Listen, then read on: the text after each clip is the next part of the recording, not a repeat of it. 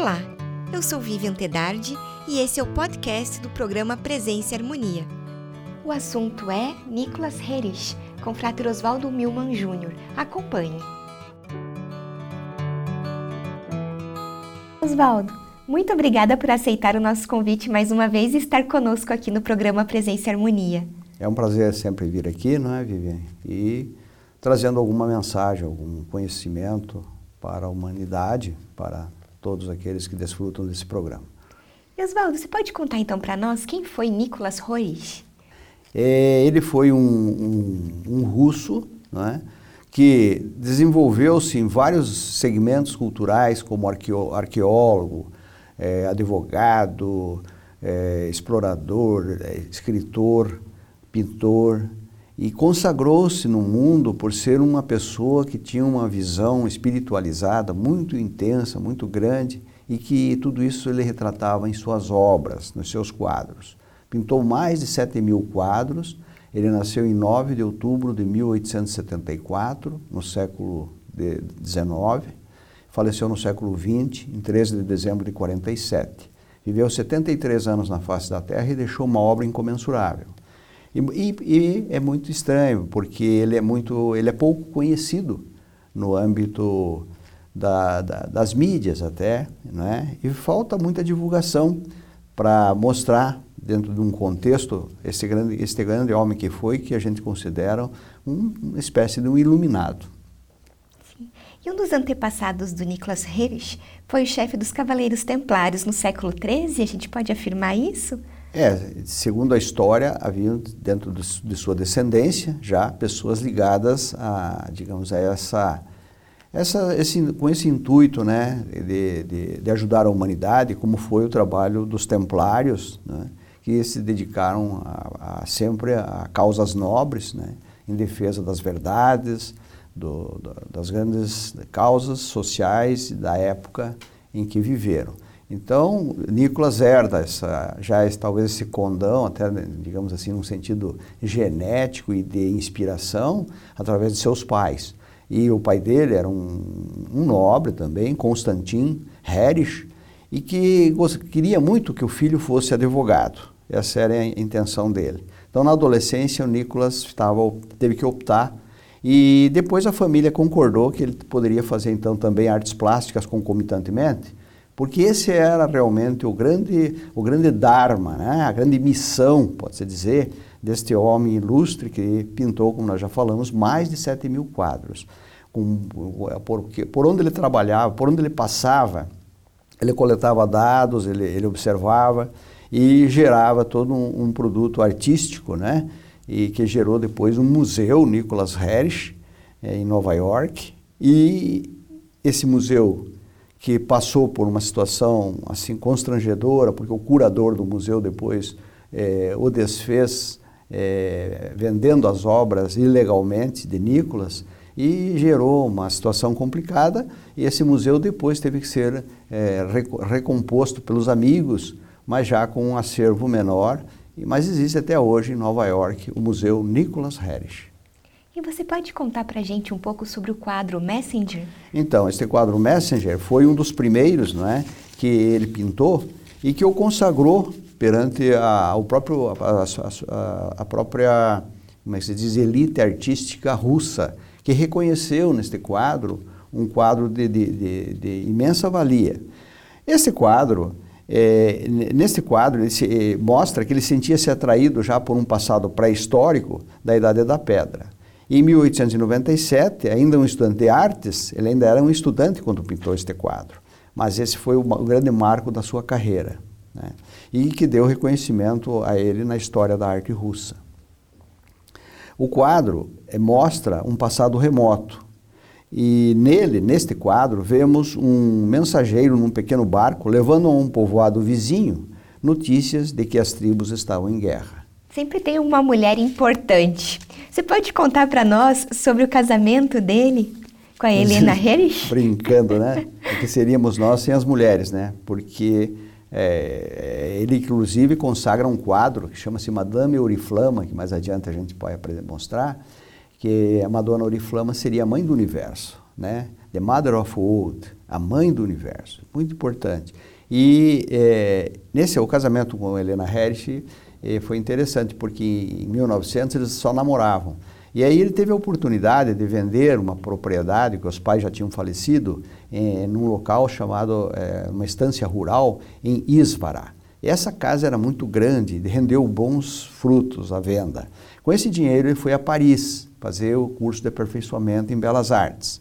Lá ele conheceu Stravinsky, Nijinsky, todo aquele, aquele celeiro de artistas, de cientistas, com, né, de convivência elevada nas artes e na cultura, na, na, música, no balé, nas danças.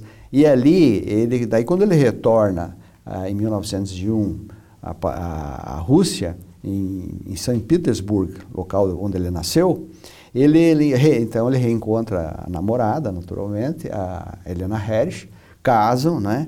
E ela foi uma pianista, também era artista, era pianista, era escritora. E ela deixou também uma grande obra é, com escritos, um legado é, extraordinário, falando de educação. Ela era provavelmente também professora, educadora, e ela também escrevia, só que mais discretamente.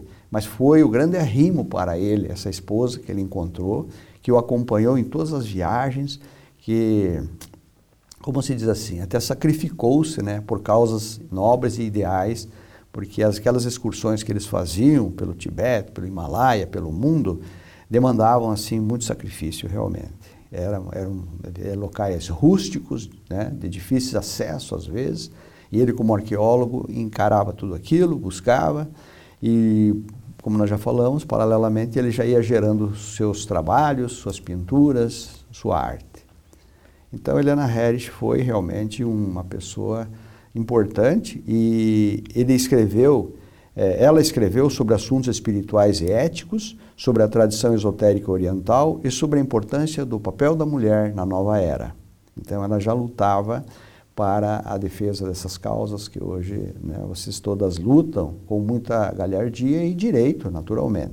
Então, em 1941, ao completar 40 anos de casamento, Nicholas escreveu acerca de sua esposa, algo assim muito bonito, né? Que eu não tenho de cor, mas eu vou ler aqui. Que dizia assim: Dedico meus livros a Helena, minha esposa, amiga, companheira e inspiradora. Cada um destes conceitos foi testado no fogo da vida. Em todos os lugares nós trabalhamos juntos, estudamos e ampliamos nossa consciência. Por isso, pode dizer-se que o trabalho deveria ser acreditado a dois nomes, um masculino e outro feminino. Sim. a homenagem dele à esposa. Né? E essa questão da arqueologia também, né? Como que isso a gente pode perceber nas obras? É, porque como arqueólogo, antropólogo, estudioso, explorador, ele, dessas da natureza, ele tinha que viajar muito, né?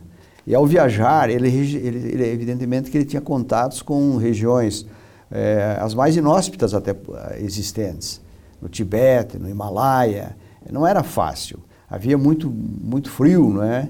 Havia aquelas geadas intensas, nevoeiros, e ele passava por tudo isso, mas aprendia muito no contato com os seres. E tudo isso ele registrava, ele tinha o hábito de levar um, né? registrar toda a sua peregrinação diária. E isso então rendeu livros, como ele tem um livro chamado Heart of Asia, Coração da Ásia.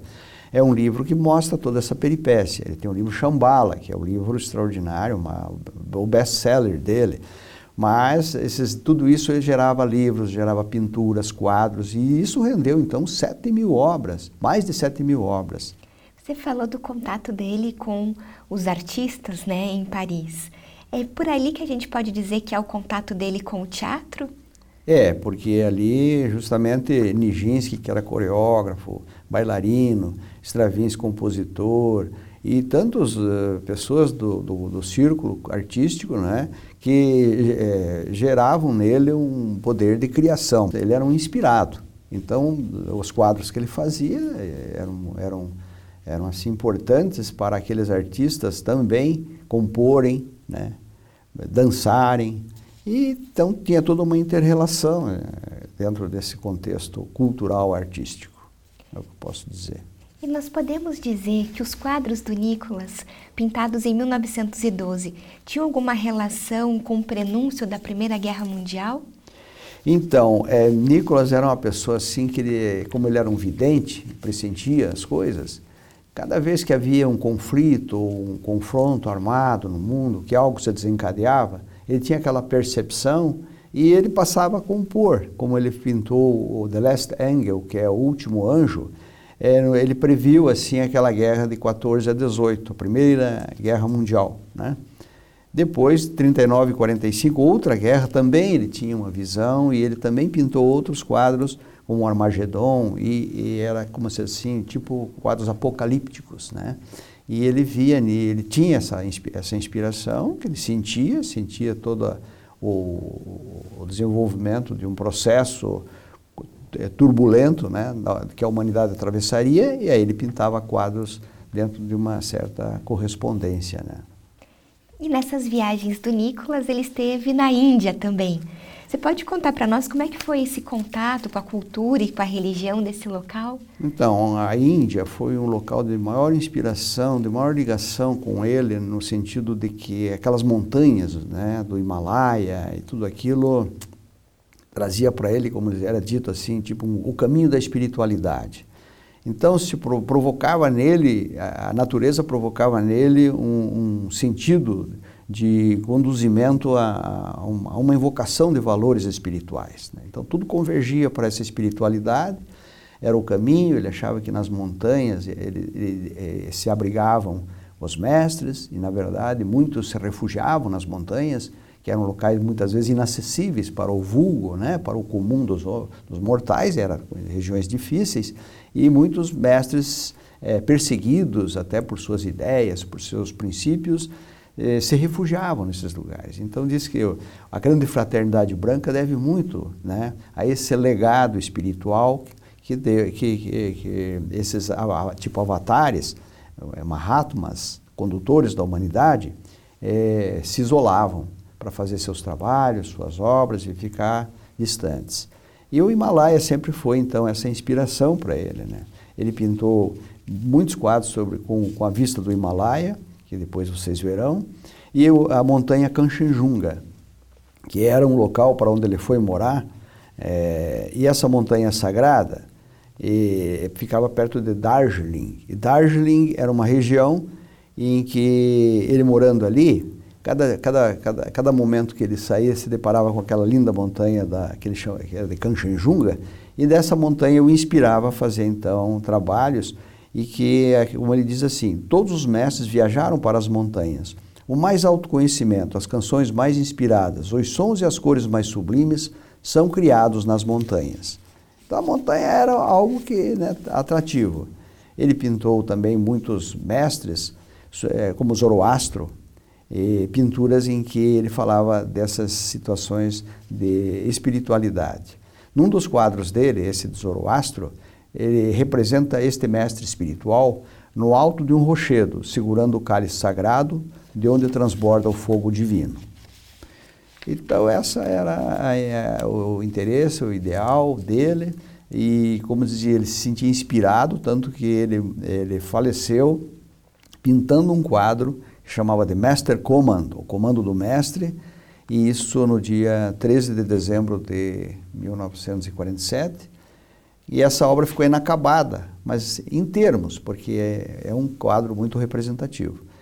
E nessa ele foi morar justamente no Vale do Kulu, na província do Punjab, na Índia. E lá para até hoje diz que afluem pessoas e que tem um local é, onde foram é, ele foi cremado e que foi esse local tornou-se um local assim consagrado e de visitações uhum. ao mestre Moria. É, o mestre Nicolas, eu ia dizer Moria porque ele teve ligado também com o mestre Moria. E bom, além da pintura, a gente também pode falar que o Nicolas se aventurou na parte da escrita?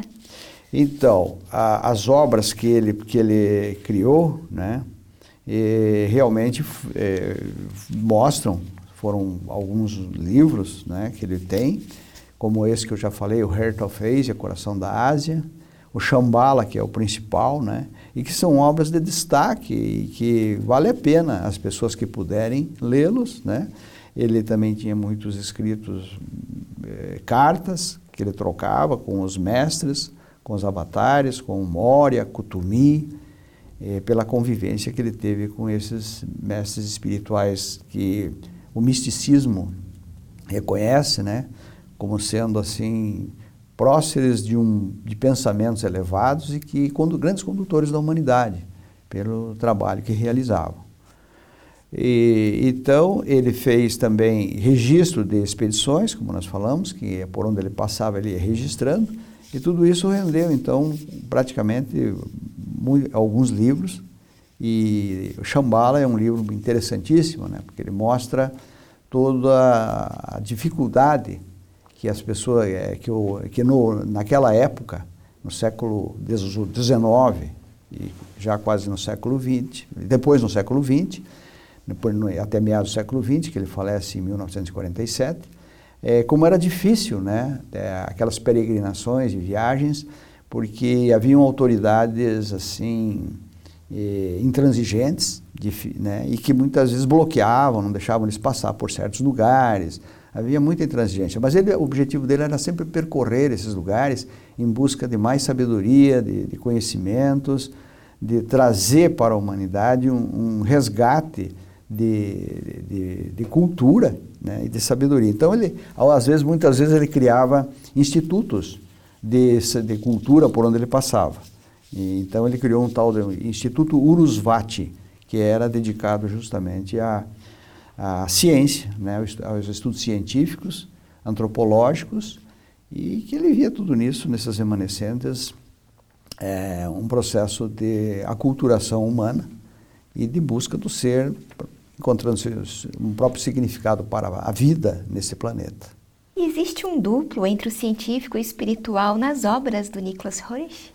Então, como é, ele, ele, ele transitava entre a ciência e a espiritualidade, é óbvio que ele reconhece na ciência toda uma, uma importância, né? Mas ciência sem, sem coração, sem sentimento, sem emoção, sem espiritualidade, pode-se dizer que gera no homem um antagonismo, né? uma falta de, de elo, de comunhão, para que o indivíduo seja é, mais completo na sua busca. Então, como o próprio Einstein, né? um grande cientista, reconhecia né, em Deus a divindade em tudo. Então, nós somos frutos de um, de um campo visível que decorre de uma força invisível, intangível. Né? Então, acreditamos numa espiritualidade, numa alma por trás de um corpo. O corpo é o veículo. E ele via isso. Ele usava muito esse, esse processo né, de passagem por este plano para se enriquecer espiritualmente. Porque todos nós, como um dia ele saiu pintando uma obra com 73 anos de idade, ele passou pela transição. Então a passagem nossa é óbvio que é, o legado que ele deixou em termos de pinturas, de, de, livros, de experiências, de conhecimento científico, tudo isso ele, ele, ele, cons ele conseguia, como se diria assim, é, casar bem dentro de, uma, de, uma, de um contexto espiritual, né? Porque ele via que por trás das montanhas, por trás de todos aqueles aquele, aquela, aquela beleza da natureza, tinha, havia uma inteligência criativa. E era isso que ele explorava, né? uhum. junto com... Por isso, eu considero assim, que Rinícolas foi um, uma pessoa que alcançou um nível de consciência cósmica elevadíssimo. Né?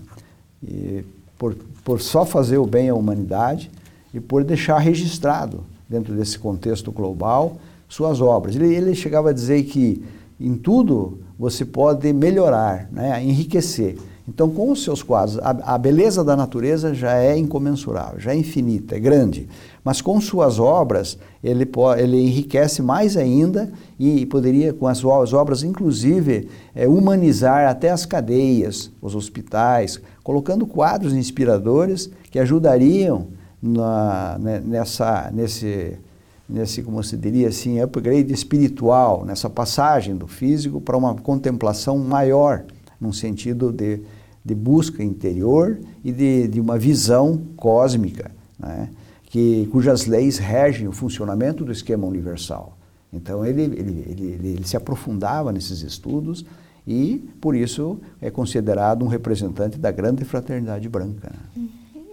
E, Frater Oswaldo, o senhor pode comentar conosco um pouco sobre a atuação né, do Nicolas em relação à preservação de patrimônios culturais das nações? Então, isso foi fundamental na vida dele, tanto que o pacto, foi um paladino da paz.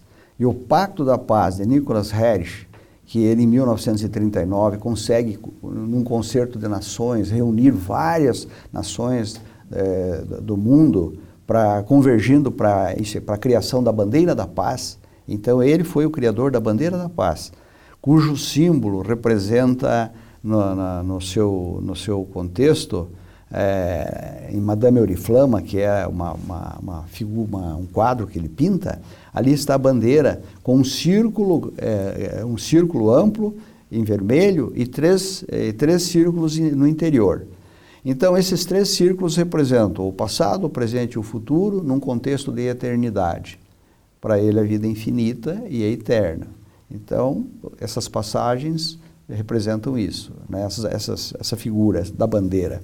E, por outro lado, poderia representar, muitos interpretam como sendo é, a ciência, a arte e a filosofia, unidas num contexto cultural global.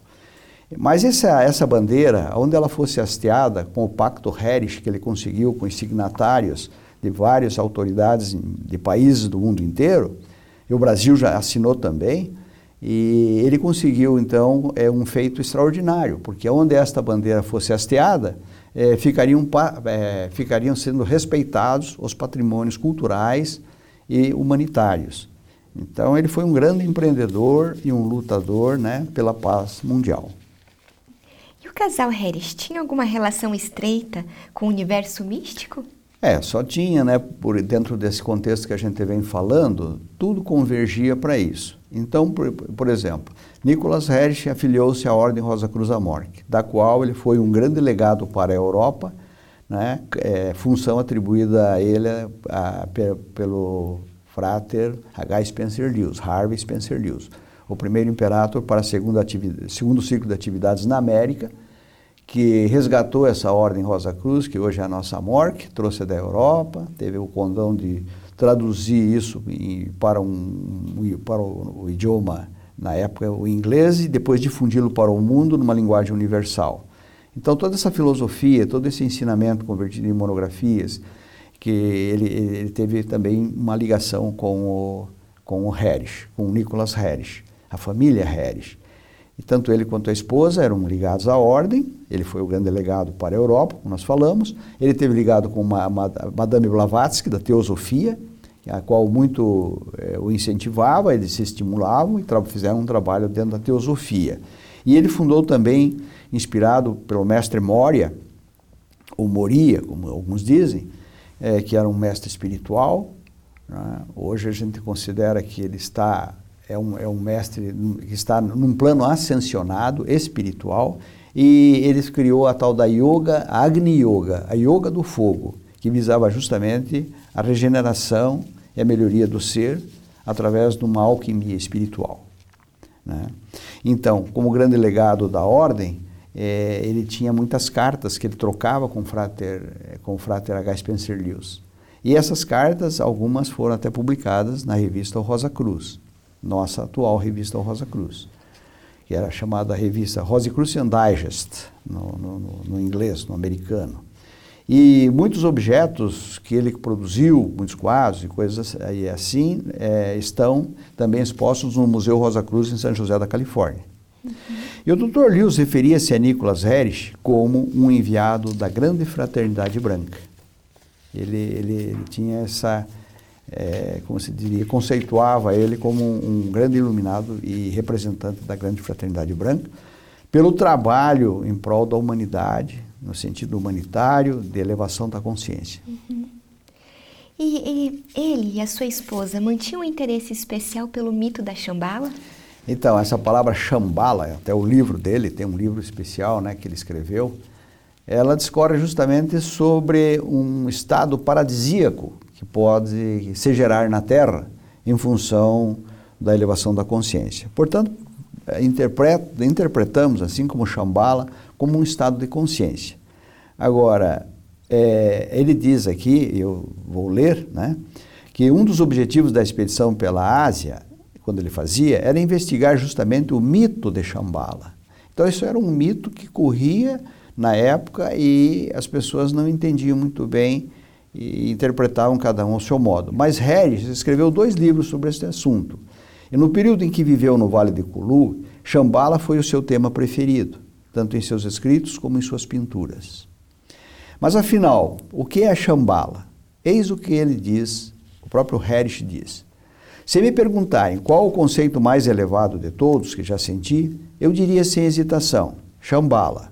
Se quisermos ser recebidos no coração da Ásia como hóspedes bem-vindos, temos que usar esta palavra sagrada ao dirigir-nos ao nosso anfitrião e provar que temos uma perfeita compreensão do seu significado. Então ele pintou é, é, nesse, né, né, relativamente a isso os tesouros da montanha, locais onde que a gente vê que esses tesouros seriam tesouros espirituais, né? Grandes trabalhos que deviam refletir a, a natureza de pessoas que para lá se, eh, se encaminhavam a fim de desenvolver o nível de sua, de sua consciência.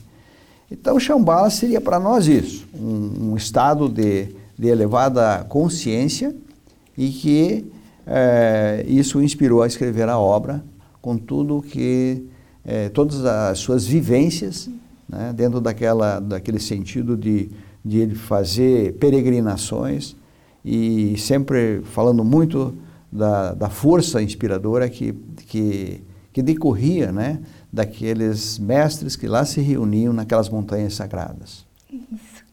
Oswaldo, agradeço bastante por você compartilhar conosco nessa personalidade alma especial e espero conversarmos ao longo de 2018 ou em outros momentos.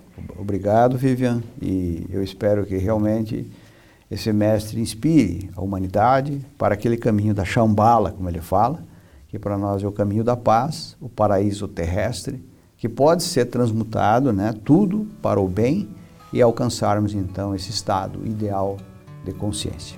Obrigada. Concluímos assim mais uma edição do programa Presença e Harmonia.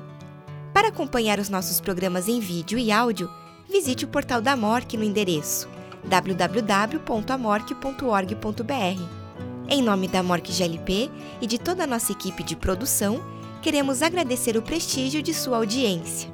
Paz profunda!